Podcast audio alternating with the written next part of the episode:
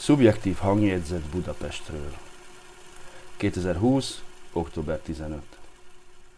A Színház és Filmművészeti Egyetem blokádja. Nem jártam a Színház és Filmművészeti Egyetemre.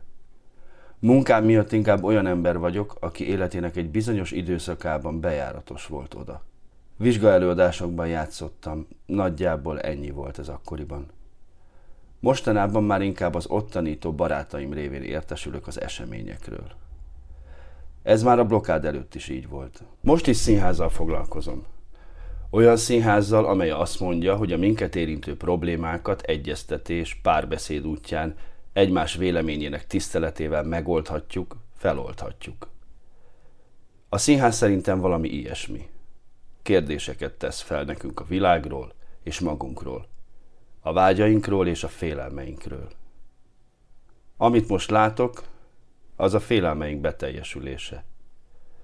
Mindenki azt hitte, hogy ebben a rendszerben képes lesz alkalmazkodni a józan észhatárain belül. Ez megy itt, ebben az országban már tíz éve. Az alkalmazkodás, idomulás és öncenzúra. Nem szólok, nem tiltakozok, és akkor majd engem hagynak dolgozni. Hát nem. Ez, barátaim, nem így megy. Előbb-utóbb mindenkihez elér a hatalom kényekedve. Na, most elérte az eszefét is. Persze, modellváltás, finanszírozás, stb. Pénz, pénz, pénz, pénz. Főleg uniós, de ezt most hagyjuk is. Egy művészeti egyetem finanszírozása és irányítása nem egyszerű dolog, én belátom. Kell is hozzá két olajipari szakember és egy katona. Értem én. Megfelelő szakembert a megfelelő helyre. Ez így megy. És persze kell hozzá egy színházrendező is, aki lassan minden szakmai pozíciót magáinak tudhat. Ami nem kell hozzá, autonómia, kérdező, gondolkodó, kritikus diákok, tanárok és szakértelem. Na, az aztán végképp felesleges. Megszoktuk mi a nerben élők, hogy a tetteket propaganda kíséri. Sok. Nagyon sok propaganda. Tényleg, mennyit is költünk erre a minisztériumra? Mindegy. Behúzták az összes egyetemet. A legkisebbet hagyták a végére.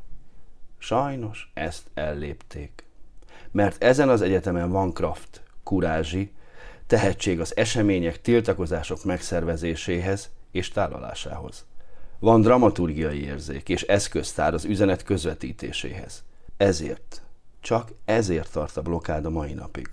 Az ott lévő diákok és segítők tehetsége és kitartása miatt. És ettől, mintha az első időben ez az állami pénzekből kitömött, írdatlan méretűre pumpált propagandagépezet megtorpant volna. Kereste a fogást, kerülte innen, kerülte onnan, előhúzott, eltüntetett neveket, de nem nagyon tudott tenni semmit. Most a hatalom kikapcsolta az épületben az internetet. Meccsoda mesteri stratégiai húzás. Felállva tapsolok. Senki ne gondolja, hogy egy olyan rendszerrel, mint a NER, lehet egyezkedni. Ezt bebizonyították nagyon sokszor, hogy ezt ők nem ismerik. Vagy átmegy erőből elsőre, vagy leszalámizunk, mint ö, tudjuk kik. De az lesz, amit mi akarunk. Passz, pofa súlyba. Na ugye? Itt is ez lesz. Nincsenek illúzióim. A rendszert szolgáló párhuzamos valóságban élők sorban állnak egy kis pozícióért. És ezt mostanában nem szakértelem miatt adják, hanem szervilizmusért. Mert akinek ma Magyarországon pozíciója van, annak mindene van. Csak egy kicsit kell érte megalkudni. Na, pont ezt nem tették a Színház és Filmművészeti Egyetem diákjai és tanárai. Amikor már nincs hová hátrálni, ideje szembefordulni.